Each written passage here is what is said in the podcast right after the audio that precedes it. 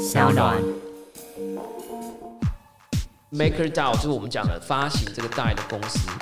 代已经够复杂了，我只知道它有一些 magic 在里面，可以让我的钱变得比较安全啊。然后我的软体就会跳出一个通知说：“嘿，你的贷是旧的贷，请你把它换成新的贷。Migrate 你如果没有换成新的贷，你的贷就会变成赛。”What the？科技、创新、娱乐，各种新奇有趣都在宝博朋友说。嘿，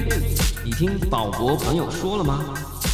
？Hello，欢迎来到宝博朋友说，我是葛如君宝博士。上一集呢，我们说要广邀各种声音，今天呢，我们邀请到区块链世界里头你应该听过的名字啊，叫做 Mr. Block 区块先生。让我们欢迎区块先生。哎、大家好，欢迎来到区块先生的每日直播，我是 Chris。很开心，这个宝博朋友说的第十六集呢，请到 Chris 来跟我们聊聊了哈。呃，我跟你第一次碰面，你可能不记得哦，就是在南港算聚会嘛，就是 Vitalik 来，哦，非常非常早期，一六或一七之类的，对对，那算是台湾区块链界非常前期的活动。我记得应该是 MyCoin 的 Alex 他们邀他来，然后给一个 talk 分享，然后那个时候他讲 DAICO 吧，就是反正就是一个新的 ICO 的方法。那个时候。是。在那个会场，我记得你有摆一个摊，然后再卖那个 你自己可能不记得，是在卖那个冷钱包，就是 Ledger，然后还是已经仿佛一世纪，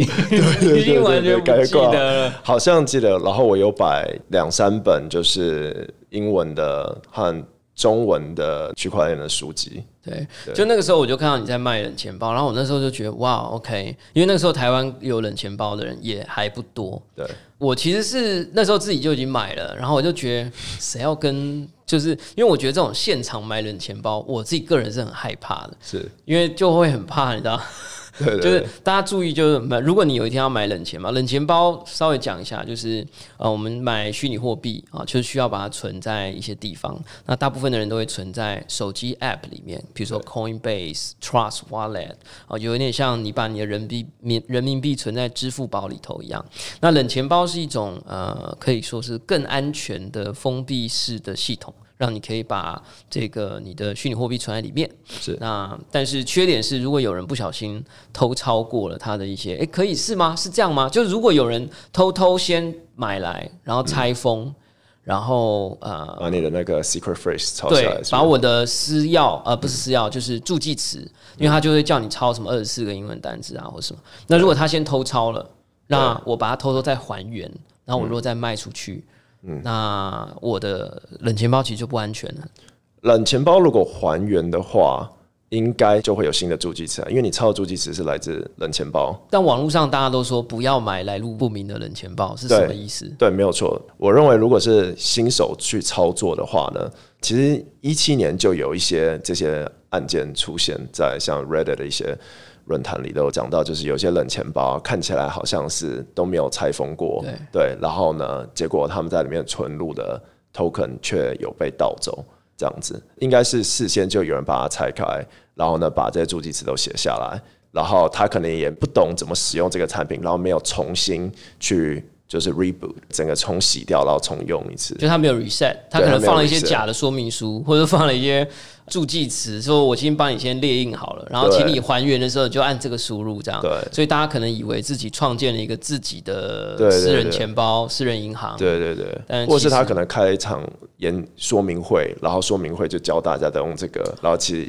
就呀 Oh my god！就是这里面早期的时候，区块链世界有一些有的没的事情在发生啊。对对对，那冷钱包其实长相，它长得有的是像一个 USB stick，、或者是随身碟这样，或者有的是长得像一个卡片，比如说像酷币、酷币卡。当时其实我跟这个 Chris 的第一次，他现在已经忘记了，但我记得，因为当年在台湾，你要看到有一个人类拿着冷钱包，然后就是跟大家介绍、推荐，然后说：“哎、你们要买的话，你现场可以买。”其实是一个非常罕见的一个一个状态啊。那那个是我的第一印象。好，这个东西大家有可能一开始节目就进入这个应用场景，可能不一定可以非常的舒适啦。所以我们还是先来认识一下 Chris 好了。大大家对你的印象就是英文看起来好像比中文好一点，所以你是 A B C 嘛？呃，现在听说流行叫 A B T，所以你是在台湾出生，对，我在台湾出生，然后很早就出国，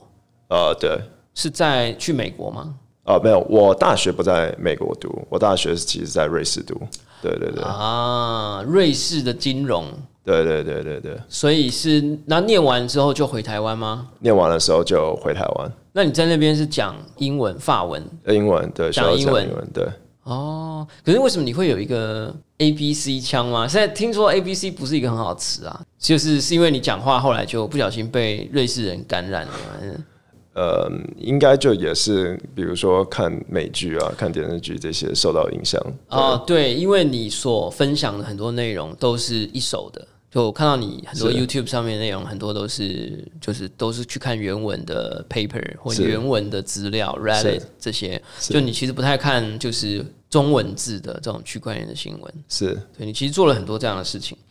然后呃，我们先讲我们今天邀你来的一个主要原因啦，哈，是是因为嗯，我们先不管，因为这个网络上曾经有一些关于区块先生的讨论，但是在最近呢、我们就发现其实区块先生持续有在录制 YouTube 频道的内容。是。你录了多久啊？去年二零一九年的话，大概有一百零二集，所以我看到了一百零二集，就是完完整整一九年开始录的一八年和一七年都是在 Facebook 上录。对，啊，所以你现在正式的转移到 YouTube 频道。啊，两边都还是有，两边都还是有哦。OK，然后像 YouTube 频道上面呢，前几我记得是第一百集，是对，大家可以去看。他在讲一个非常我觉得非常非常酷的一个 DApp 哦，就是一个所谓的区块链世界的应用程式，叫做 Sabler，Yeah，Sabler，。拼法呢是 S A B L I E R，是沙漏的意思，对，沙漏的意思。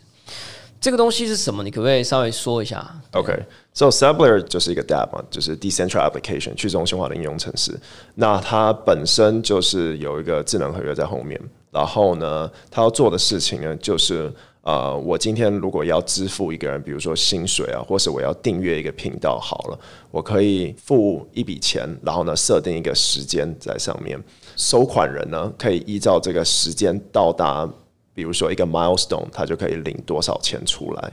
我为什么会对这个东西特别有兴趣？是因为在区块链的世界里面，我一直觉得它可以打破很多既有传统金融世界或劳动世界或这个社会的一些规则。大家去想一想，你有没有想过，为什么我们工作的薪水是每个月领一次？有人就会讲说：“哎、没有啊，我是双周啊，确实有一些公司是双周。”那我就要问你，那为什么不是每周？那你就想说：“OK，我我有啊，我领周薪。”那我就问你，为什么不是每天？然后你就会说：“有啊有啊，我有看过那种每天就是那种工地挑砖头的啊，或者是这种 daily 的，可能发传单啊，这种有的是 daily 的，没错，诶，是可以啊。那我就会问你，那我可不可以每个小时给我？那你就说有啊有啊，有的是时薪啊，就做一个小时，人家就给我多少钱啊？那我就会问你，可不可以每分钟付我钱？那我甚至可以讲说，我可不可以每秒钟付我钱？其实通过区块链一个叫 smart contract 的东西，就是智能合约或者是这种区块链的应用，我们有可能可以做到未来的劳动。我是每秒钟付你钱，或每分钟付你钱。你每一个劳动的所得，你写了两行扣，就可以看一下你的这个存款，它是每分每秒在增加的。那回过头来讲，你的这个 YouTube 上面介绍的这个 Sabler，你当时看到他是怎么找到这个服务的？哦，我当时看到 Sabler 应该是看也是在 Twitter 上面看到的，然后我在 Twitter 上面会特别追追一些这种 KOL 吧，就其中有一位他本身也是 Ethereum 的 developer，他就讲到 Sabler，然后就说 Sabler 这个东西很酷啊，终于可以将来去支付啊、一些员工，因为其实我觉得很多以以太坊的开发者或是呃 Ethereum 的设置 Ethereum Foundation，它其实本身管理就蛮去中心化的。这些员工啊或者工程师，他分散在世界各地，对，那领的可能都是不同种的货币。以传统的方式的话，他们要去支付这些薪水，可能就变得有一定的困难性。如果都是透过像稳定币啊或 DAI，它可能可以解决他们这边的这个一个 barrier。对，所以呢，其中一个开发者就讲到 Sabler，那他最开始其实是在讲有一个 EIP，就 Ethereum Improvement Proposal 一六三零，应该是一六三零一六三二零，这个 proposal 就是在讲 subscription。那 subscription 其实就跟付薪水有点概念有点类似。然后他就探讨说有没有办法把这个再更改一下，然后变成可以去支付呃这些工程师的薪水这样子。其实我当时在看到这个服务之前，我本来就一直很想有一个东西，因为我去演讲或者是做分享 sharing，然后在介绍 blockchain 的时候，我一定会做一件事，就是我撒币，对，就我会撒 ether 给他们 Yeah 就是大概五块十块台币这样。是我最多一次可能是五百人的大场，当然就会叫大家什么上传他的这个 address 啊，现在还没有一个很好的方法了。但是我就发现，就一次撒给他。他可能明天就不会去看钱包，后天也不会。然后我就想到，那我如果用定时，就是我总额是十块台币，但是我可能一天只撒 maybe 零点一块，然后它会一直不断的增加所以他一定要做某一件事情，他才可以得到最完整的我撒给他的那个币的所有的钱。对那我觉得这个也会鼓励他，就是说再多回去，偶尔多了解一下，就不要说好像听完这个演讲，然后撒到币很开心，然后就不会再打开这个 app 就忘记了。那我就看到这个，我就觉得超级棒。但是我在看影片的时候，我就看到了一个让我深深恐惧的名词啦，哈，其实就是这个 die 跟 sigh。对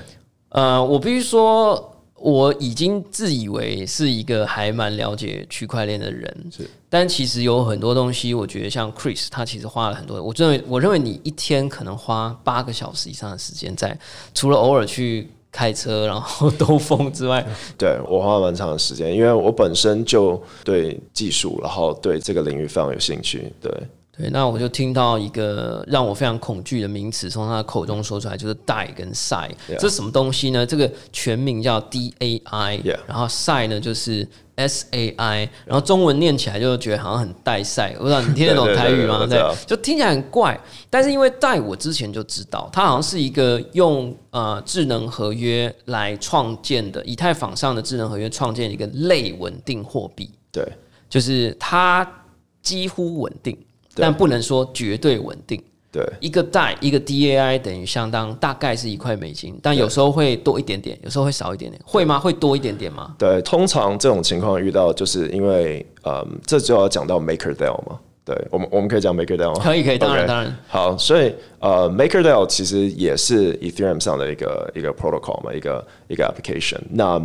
DAI 就是甚至于 MakerDAO，对，它是 meant for MakerDAO。MakerDAO 是一个公司、一个组织，还是一个平台、一个服务？我觉得它既然叫 DAO，就是一个 DAO 组织嘛，对不对？但是应该也是一个公司了。OK，对对对，但是他创有点像他创的第一个最成功的产品。对我认为对 DAI 就是靠一种东，就是靠 Ether。那本身 MakerDAO 的这个 Smart Contract，它就是需要它需要接收一种东西叫 WETH。那 Wrap Ether，那 Wrap Ether 本身就是就是 Ether，所以你拿 Ether 换 Wrap Ether，Wrap Ether 就是拥有 ERC 二十的这个特性。Ether 本身其实不是一个 ERC 二十，那大部分智能合约都是收 ERC 二十。大家可能会有点听不懂，ERC 二十应该就是以太坊上面的某一个 protocol 之下创建出来的，有点像纸货币，对。就是有点像欧盟底下还有其他的小国家，好，类似这样，啊，那 Ether 你就可以把它想象成是一个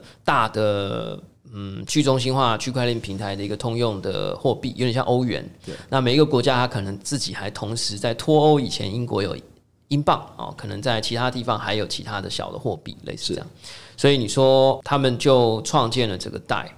对，基本上你就是把 Ether 抵押到这个 MakerDAO 这个 collateral 的 contract 里面。对，那这过程就是像我刚刚讲，你要先换成一个 ERC 二四的 token，就 WETH，然后你要再破到一个东西，然后变成破 ETH，才能去 collateral。那 collateral 后，你会拿到一些代，就可以面带出来。对，因为它它在这个情况里面的话，对方是不知道你是谁的，我没有办法知道，比如说你的学历啊，你在哪里工作啊，或什么的，所以他没有原因借你任何钱，对不对？在一个数位的环境里面，我认的就是你手上拥有的数位资产。但在这个情形，你拥有就是 Ether，但是 Ether 它有 volatility，它会浮动嘛，所以呢，比如说你把三百美金等值的 Ether 抵押进来。MakerDAO 就会让你 min 呃，举例 min 一百五十块美金或一百美金，依照它的那个 collateral 市价对对对，或是 collateralization ratio。现在 collateralization ratio 大概是一百五十一百五十帕，这翻成中文有办法翻吗？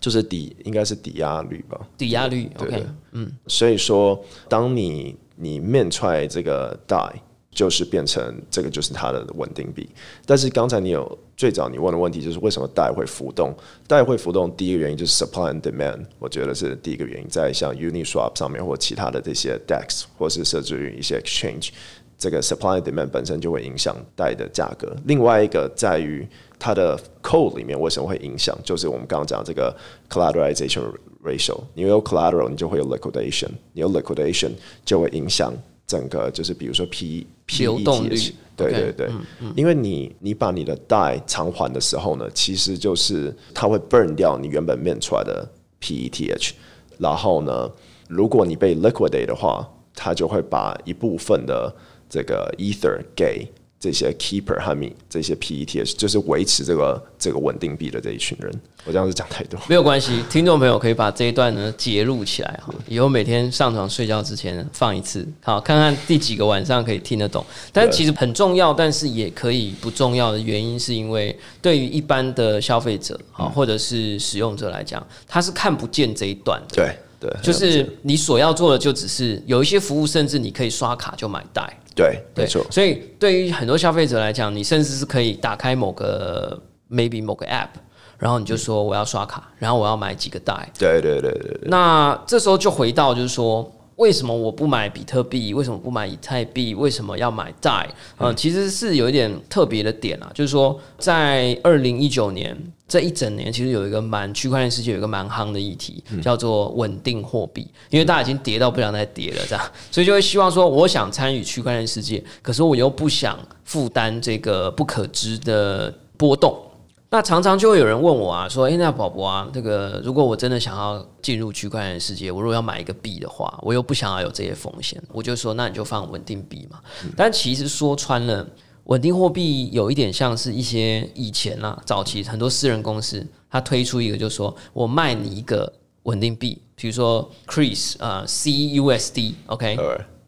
USD，或者是宝博的 BUSD，然后我说我每给你一个 BUSD，我就收你一个美金，然后呢，我永远在你跟我赎回这个美金之前，我的那个美金都会存着。他就说他自己比银行更安全啊，whatever 这样。可是其实我对这种稳定币，我必须老实讲，我都会非常非常的不放心，因为我觉得我已经对国家不信任了，然后你还要叫我信任一个企业或一个公司，就是说把我赚辛苦赚来的工作的钱，去相信一间公司的法务长跟会计长，然后说他们真的有把我的钱好好存着，以后我可以随时拿虚拟货币把我存进去的美金换回来，我觉得非常不安全，所以我常常都会跟别人讲说，你如果真的要做这件事的话，你就去买贷。之前啊，所以我想要请教一下区块先生，我这个解释对不对啊？因为因为代也是几乎等于一个一个 USD，但是他会用智能合约。你刚刚讲的那一串就是大家录起来，然后放二十遍的东西，他会用数学、科学跟城市码去确保。我真的其实我这我必须承认，我其实不知道它背后的原理怎么做的。但总之，它就是很神奇的，让你不管它的以太怎么波动。不管它这个区块链怎么样，然后它好像永远可以维持在一个非常趋近于一个美元的价值。所以我刚刚这样去推荐别人去买贷，对不对啊？还是你会觉得其实不对，应该要相信某一间公司？我觉得有好有坏，因为我认为说买贷呢，你你最重要的就是呃，应该要先了解就贷背后的原理，不一定要去了解它。整整个原因是什么？但至少了解说它是用 Ether 去换回来的一个东西，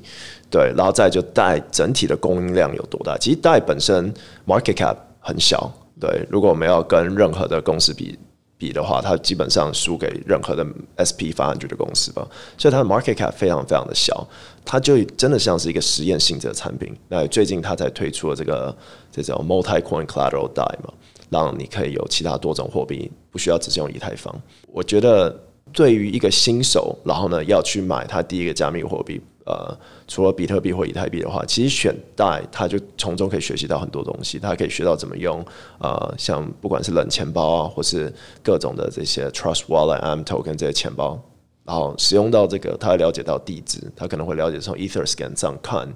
所以我觉得这个推荐是好的，因为他不会损失。他如果最后真的觉得，哎，他不想要这东西了，他可以把贷换回台币，嗯对，然后呢，他就会知道，哎、他可能用三十块台币换了一个袋，好了，他最终也是可以把一个袋换回三十个台币。我问一个麻瓜的问题，就是说我其实一直觉得很神秘，就是说，假设我在一个以太币等于三百块美金的时候，嗯然后我去买了袋，因为一个袋等于一块美金嘛，对所以我等于换了三百个袋，对吧？可是如果过了一个礼拜，以太币跌了，只剩下三十块美金，嗯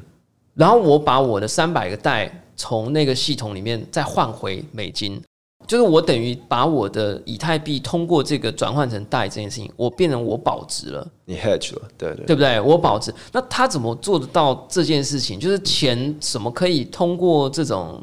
这个，我每次都跟人家讲很神奇，但是 你有没有什么很简单的方法可以让大家了解这种神奇的事情？那如果全世界的人都都用这种方法，在高点的时候把以太币放进去换成贷，嗯，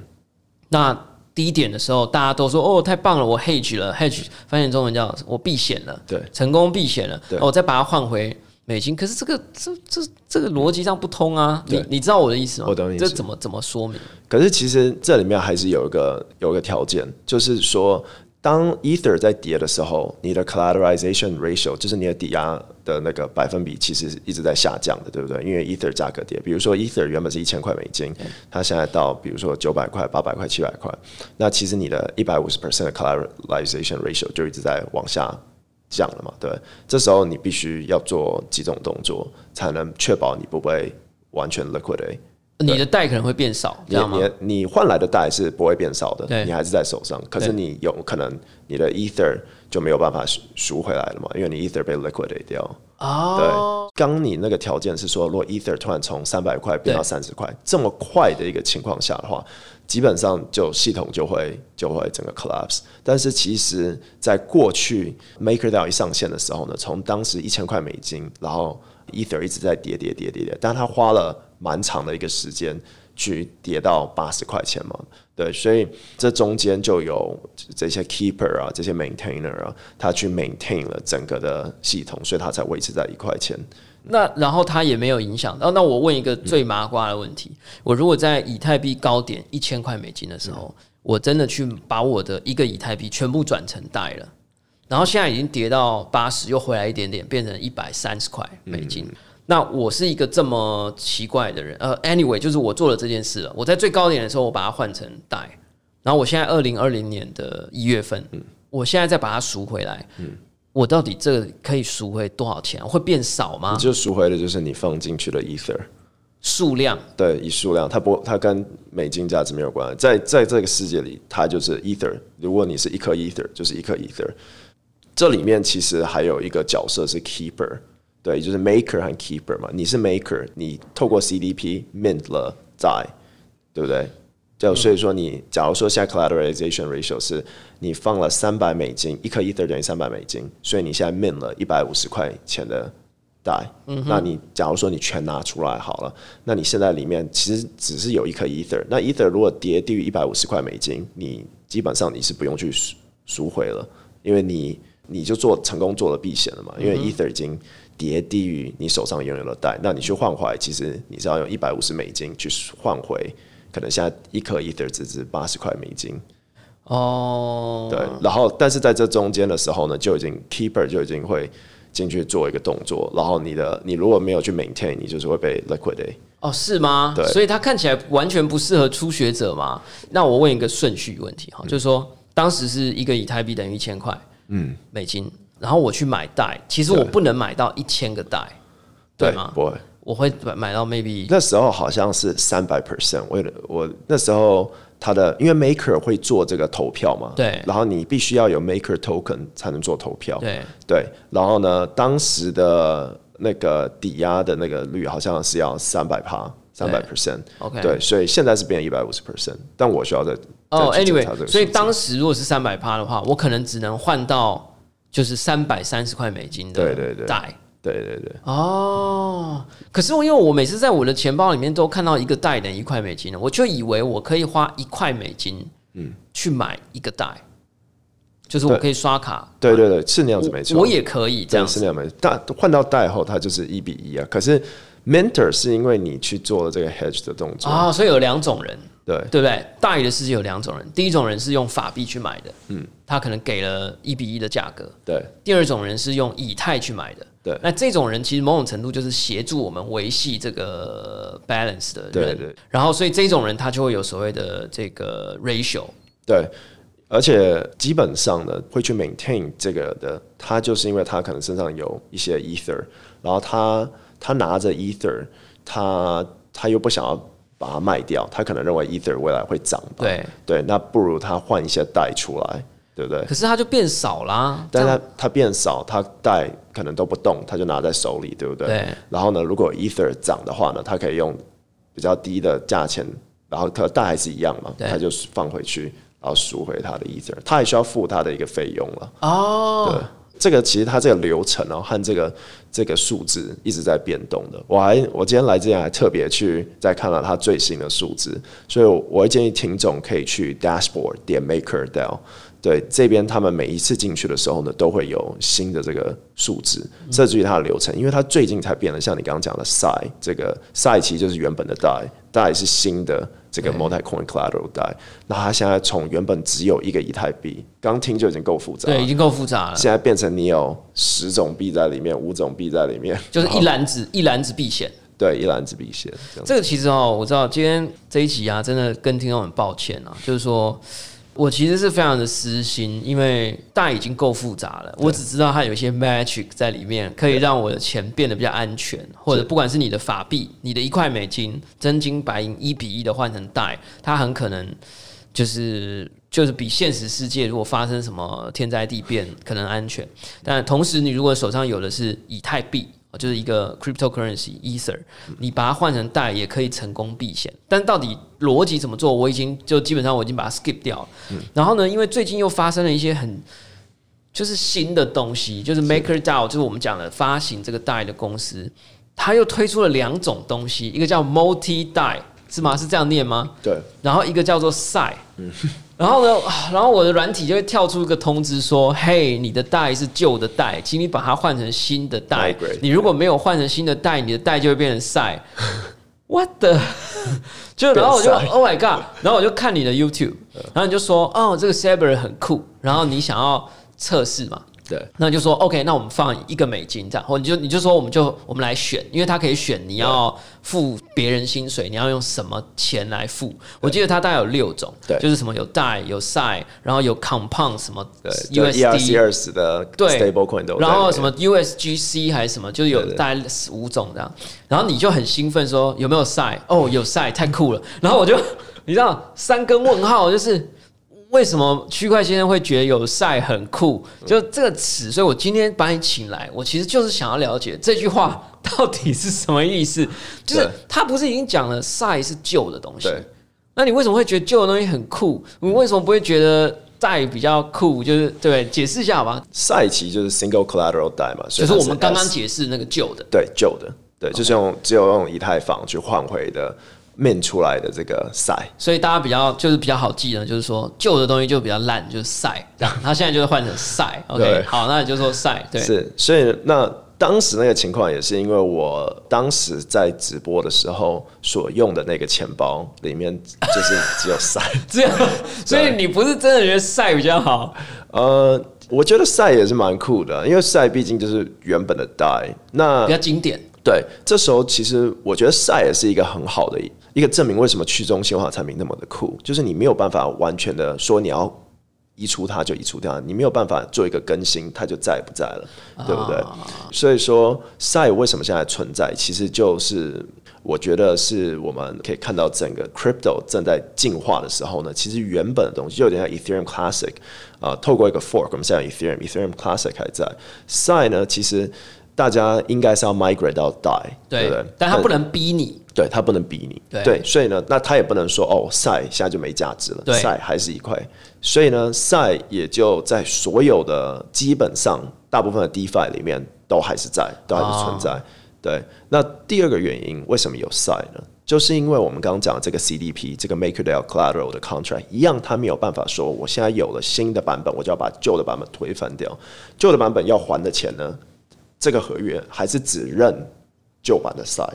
啊，对，他不认新版的，所以你不能说我今天有新版的，我就拿新版去偿还。未来可能可以这么做，但是现在呢，我如果在二零一八年，就是可能在高点的时候去 MakerDAO 里面透过 CDP mint 了这个 DAI，然后我就我可能就这两年去了哪里撞游啊，然后就忘记了。有一天回来的时候才发现，哎，我的东西怎么变晒了？对对，那这时候我如果要偿还换回我的 Ether，这个合约还是可还是可以的对，但只接受晒。对哦。对对对，所以所以赛就很多人说未来赛可能有它自己的市场了，就是说你你如果要可能 Ether 真的涨超过一千块美金，然后这些合约突然变有价值了，对，它就变成像一个债券一样，谁要去买赛？所以赛会涨吗？那个时候我觉得赛应该我不至于，不至于但是有一些比较极端人士，对他们可能会觉得不无这样的可能。对，不无这样的可能，因为你你想整个稳定币市场，它现在大概在代上面好像是在一亿枚吧，对，所以现在已经越来越多都换成新版的代，那旧版的代就是赛，其实它会出现一个不平衡。那其实可以算出来，有个网站叫 Long Scan，我在直播里有讲到，它里面就有说，就是会到一个情况，就是不会有足够的塞去换回这些这些 CDP 的 contract，因为大家都已经 migrate 到代了。对，对对对。大家刚刚听那一段的前段啊，大家还听得懂的时候，呃，我希望大家可以理解到，我觉得 Chris 讲了一个非常非常棒的东西。以前大家觉得货币只有国家可以推出，所以当国家做了一些决策的时候，你的货币生还是死、存活与否，其实是国家决定，是对不对？当极端状况发生的时候，你很可能就像你讲的，去壮游，对不对？去瑞士这个闭关八年出来，你突然发现你手上握有的新台币不能用了。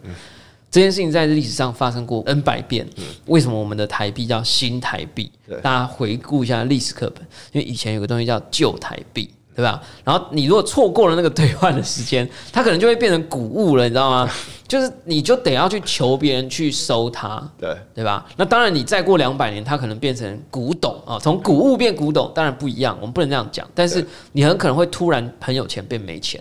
当时是四万个旧台币换一个新台币，而且他说了算，嗯，不需要经过民主投票，对不对？然后你以前用旧台币签的合约，你很可能换回来的钱瞬间就变少。因为他可能就说哦，我不换什么旧台币给你啊，我我不照你旧的汇率，我是照新台币的汇率，对吧？所以就变得很复杂。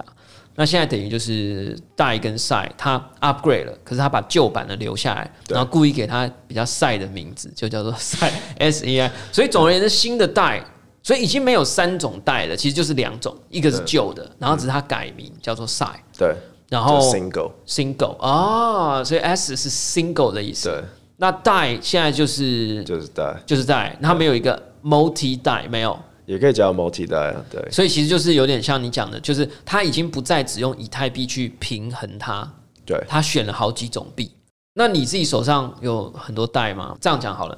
你手上的代跟 SI 跟其他的 stable coin 哪一种比较多？就这种 smart contract 的智能合约式的稳定货币多，还是这种中心化集权的稳定多？比如说 Coinbase 就有出 USDC，对然后啊、呃 Binance 有出自己的 BUSD，对然后还有一个最早的元祖叫 USDT，对然后还有一大堆。你如果要讲什么 RMB 就更不用讲了，就是超级超级多。对，你的中心化稳定币多还是分散式稳定币多？嗯，我应我是分散式稳定，真的假的？对，啊、所以你真的跟我一样觉得中心化稳定币其实有点不那么安全，对不对？嗯，还是别的原因？呃，我觉得中心化稳定币它有它的好处，那去中心化稳定币有它的好处，对。但是我此时此刻是去中心化稳定币比较多。呃，我认为啊，如果通常会用中心化稳定币，应该就是 trader 嘛，因为在交易所跟交易所之间的呃出金入金，你其实用稳定币是中心化稳定币是大部分都普遍接受的。对，对，那 DAI 就比较是去中心化。呃，我们现在有一种叫做 decentralized trader，就是比较常用像是 Uniswap、AirSwap 啊这些 DEX 的人，呃，他会比较用 DAI。对，所以你自己平常有在操作这些我 DEX？哦，对我比较常操作 DEX。好，这个我们也是下一集找 时间再讲，那太多了。就是我觉得，其实二零一九年因为币价一直就是你知道很熊嘛，所以反而蛮多人很认真的做了很多的事情，然后跑出很多新的东西，是什么 DeFi，然后还有一种 CFi 哦 Sapphire，对，CFi CFi 是什么啊？所以我知道大家可能不知道我要干嘛，但讲一下好吧？所以要讲 Sapphire 就一定要 DeFi 嘛，DeFi 就是 Decentralized Finance，Sapphire 就有就是有点像是 DeFi 的 Centralized 版本。对我其实对 Sapphire 的了解还没有我对 DeFi 的了解来的深。真的太多很新的东西一直跑出来，对不对对我也是有一天无意间才看到有 Sapphire，然后我就去了解，然后 apparently Sapphire 不是就是我们看到外面银行这样，Sapphire 也是一种半半去中心。somehow yeah OK 哎，我这个部分我就要再多研究，但是 DeFi 我就比较有自信，就是 Decentralized Finance。好，这个我觉得我们用一个比较口语化的方式来解释啊，哈，就是呃，区块链事件在二零一八到一九这两年之间，因为炒作开始没话题也没市场一段时间了，然后所以大家开始在找新东西，所以就开始有一些人认真做事，因为反正不做事也没钱赚啊，然后等着它涨回两万块，也不知道两万美金，也不知道民国几年这样，所以大家就开始认真的开发，就开始跑出。我认为是一个叫去中心化世界，或者是分散式区块链世界的华尔街正在逐渐的成型。是就以前你能想象到的金融商品，我猜啦，可能未来甚至保险，或者是避险的基金，或者是 whatever 什么量化金融，什么乱七八糟的东西，感觉都会开始在区块链的世界重现一次。是然后这些东西，大家为了区隔它跟传统的传统金融，然后传统金融号称它数位化了，所以他们叫做数位金融。但其实数位金融还是传统的数位版而已。然后呢，区块链世界的人就为了跟这些人区分，就说哦，所以你在我这个世界里进行一些交易买卖，我可以完全脱离一个大的交易所是的掌控，我也可以脱离大公司、大企业、大国家的法规，我们可以自成一格，所以他们就创造了一个叫 decentralized finance 的一个一系列的服务。对啊，包含你可以买卖啊、合约商品啊，甚至类似期货啊，对就所有你想象到的传统金融的世界的产品、服务、商品类别、衍生性金融，都开始逐渐在 DeFi 上面出现。那这个东西也不能说太新，但就是呃，玩的人相对的真的是要老，就是玩家了啦啊，玩家。好，这这个我们一样早一集再聊。可以好，刚刚听到了很多跟代赛有关的东西啊，但是大家不要不要担心，这是老外自己取名字的时候不知道中文啊，但它真的是一个非常酷的东西，鼓励大家去了解。但大家听到这里肯定会觉得说，诶，区块先生好像有一些大家也很想知道的是，不一定跟 DAI 或 SI 或 Stablecoin 或 Sabler 有关。我们呢，应该会在下一集的时候好好的再来聊一聊，我们跟区块先生 Chris Toffer，他的名称是分开来写的啊，但总之他的名字就 Christopher。然后我们跟区块先生继续来聊一下跟他有关，还有跟区块链世界有关的话题。那我们就下题再见喽。拜拜。